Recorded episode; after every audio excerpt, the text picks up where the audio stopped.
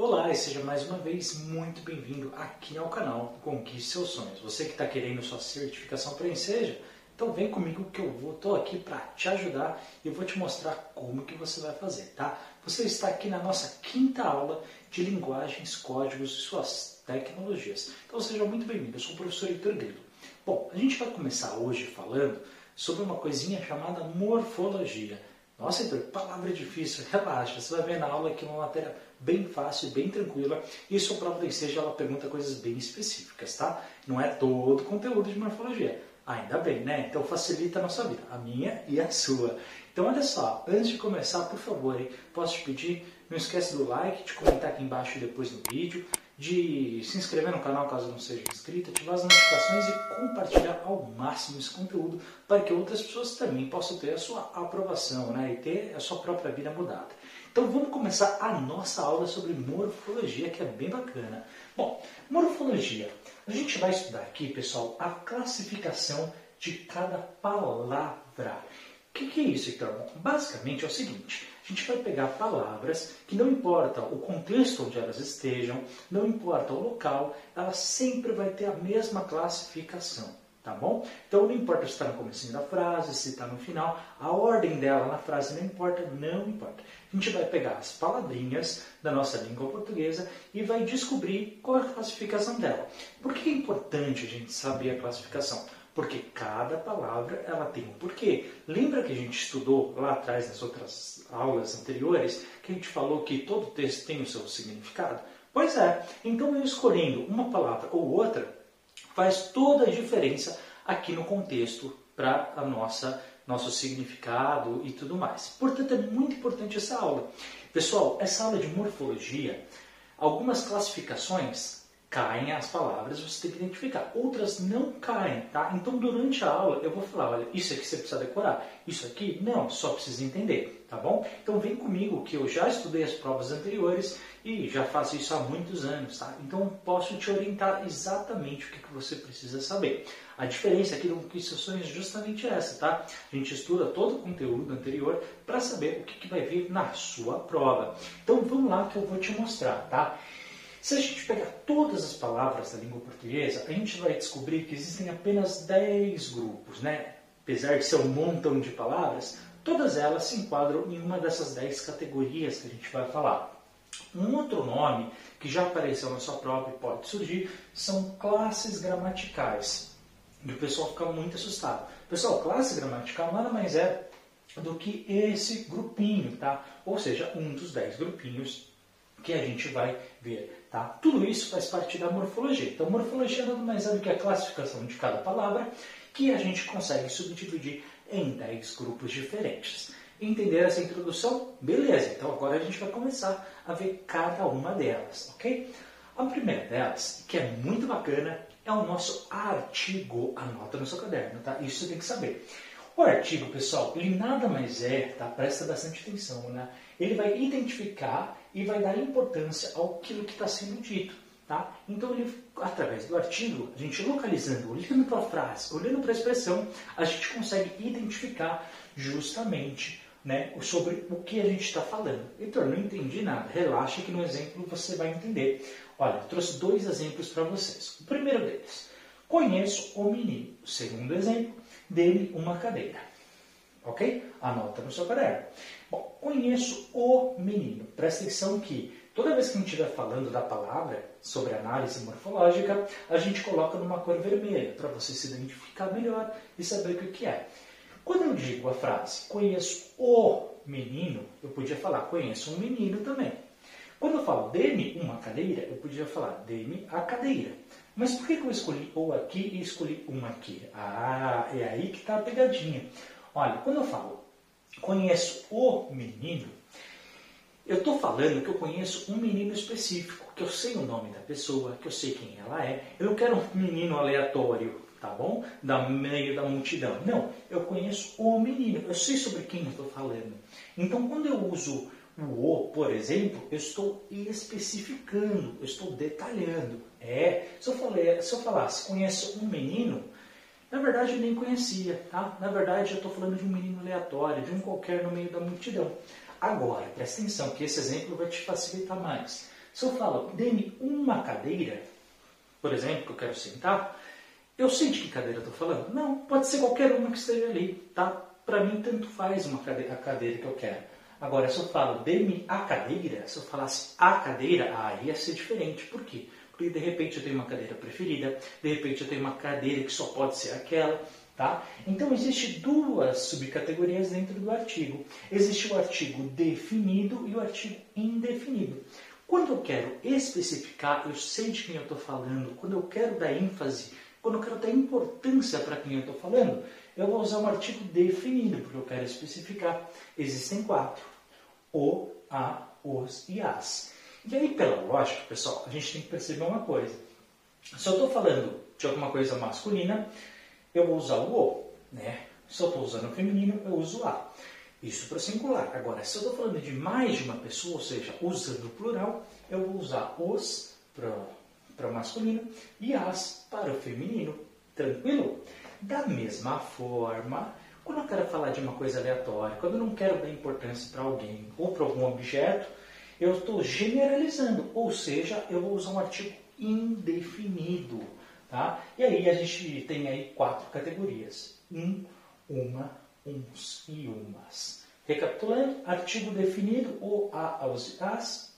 Artigo indefinido, um, uma, uns e umas. Acreditem, se está aqui no seu material, porque cai isso na prova. Segunda categoria da nossa morfologia são substantivos. E olha, já vou te falar, a grande maioria das palavras que existem são substantivos, tá bom? Substantivo, pessoal, de uma categoria aqui, isso é uma definição para sua prova, tá? Ela podia ter outras definições, se você estudar no Google, por exemplo, você vai ver que tem outras. Mas para sua prova é isso que você precisa saber. O substantivo nada mais é, pessoal, quando a gente dá um nome ou um significado para alguma coisa ou alguém. Heitor, como assim? Bom, para o que você está fazendo, olhe para tudo que está em sua volta aí tá? na sua mesa onde você está vendo esse vídeo, na cama onde você está vendo o celular, e comece a olhar os objetos. Tudo aquilo que você está observando aí, pessoal, é um substantivo. É, então bate o um olho nas suas coisas aí, em volta de você onde você está vendo esse vídeo, e você consegue olhar para aquilo? Consigo. Consigo definir aquilo? Consigo. Dar um nome para aquilo? Também consigo, Victor. Então, é um substantivo, tá? A gente está dando um nome ou um significado para algo ou para alguém. Olha esses exemplos. O computador, um anjo os celulares. Eu olho para um computador, por exemplo, eu estou vendo aqui para o meu computador que está aqui perto, né? para esse celular, por exemplo, os celulares. Eu tenho um aqui onde eu estou gravando essa aula. Eu consigo definir, eu, consigo, eu sei o que, que é. Então, essas palavrinhas a gente chama de substantivo. Aí, Torno, você usou o exemplo aqui de anjo. Anjo eu não sei o que, que é.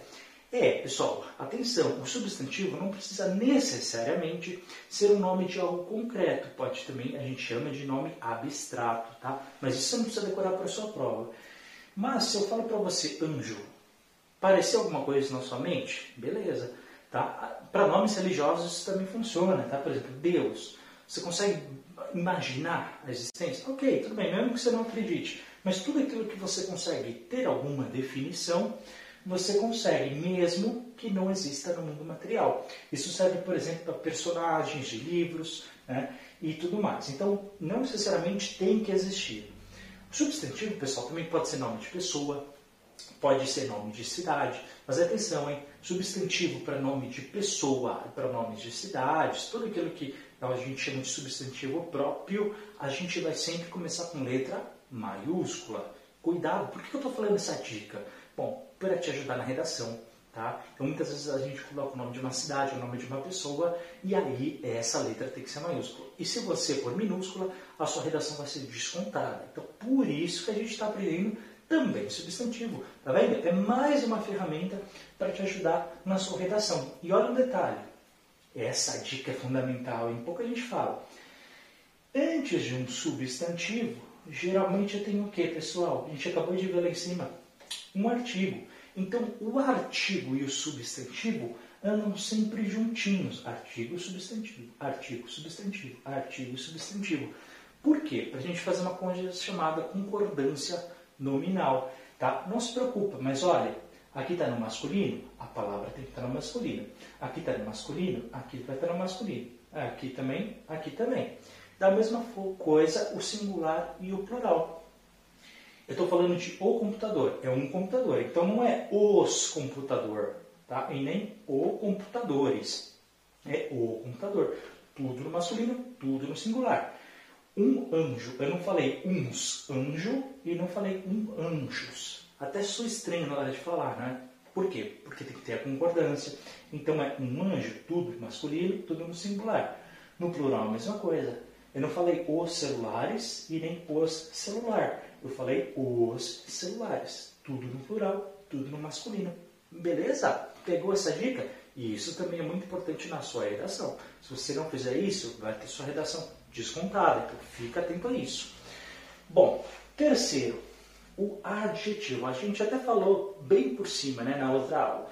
Mas, pessoal, é muito simples o adjetivo. Adjetivo é aquela palavrinha que vai dar uma qualidade. É, justamente. Então, tudo aquilo que indica uma qualidade para aquele meu substantivo, a gente chama de adjetivo. Viu que fácil? Olha esses exemplos. O homem alto, tá bom? O homem podia ser baixo, o homem podia ser esquisito, o homem podia ser um milhão de coisas, não é? Mas eu estou qualificando, estou adjetivando o meu substantivo homem, ou seja, o homem alto. Eu estou falando que ele é alto. Tá bom? Então, a palavrinha alto é uma qualidade do meu homem. Nesse caso, é um adjetivo. Da mesma forma, quando eu falo uma mesa velha, ok? A mesa podia ser nova, a mesa podia ser alta, podia ser baixa, podia ser uma série de coisas. Mas eu estou dando uma qualidade para ela, estou falando que ela é velha. Tá bom? Então eu estou qualificando como velha a minha mesa, que é o meu substantivo.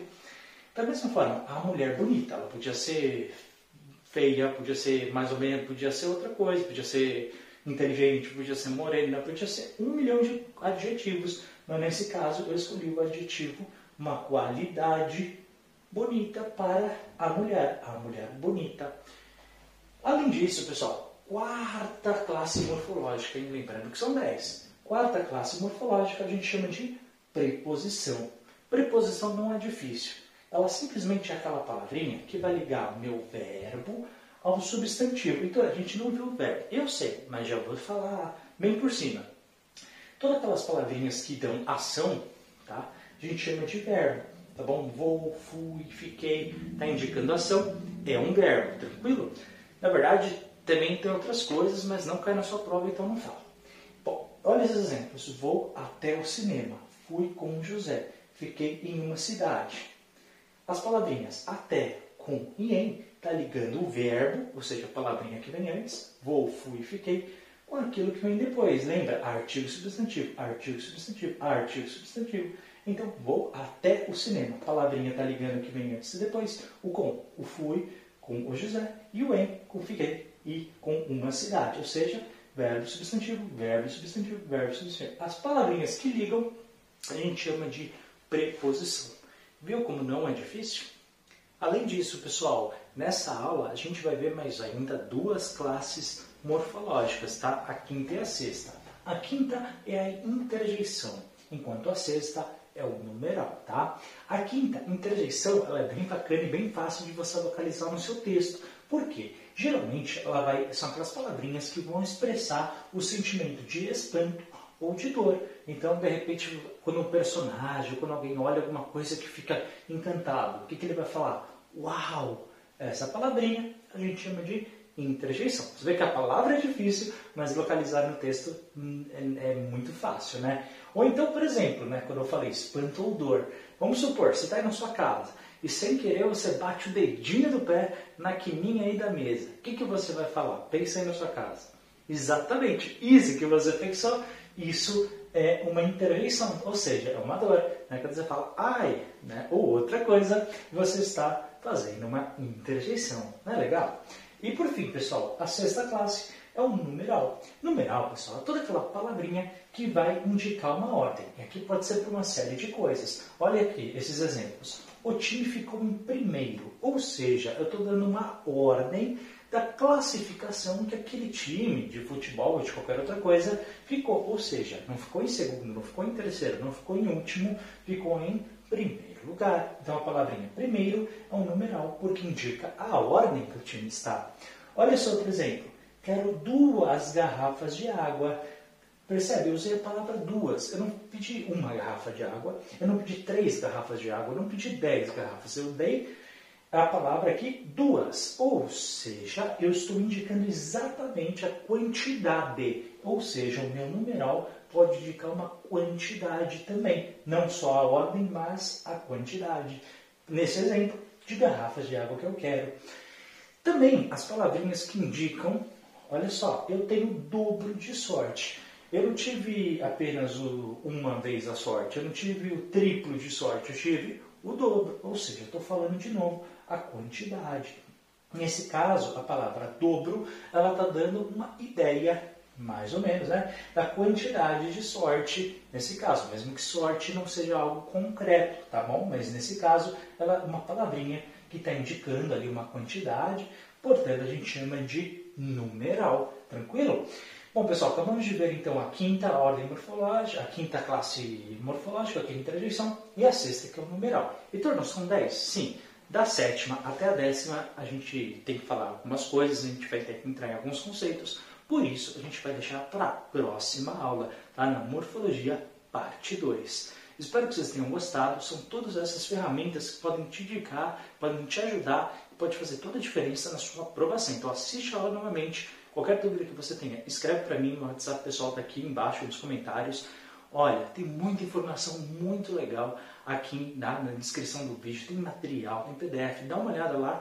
Qualquer dúvida, fala comigo. Não esquece de dar o like, se inscrever no canal caso não seja inscrito, ativar as notificações, comentar e compartilhar o link que ajuda bastante. A gente se vê no nosso próximo vídeo. Muito obrigado por ter assistido, um forte abraço, até a próxima, tchau!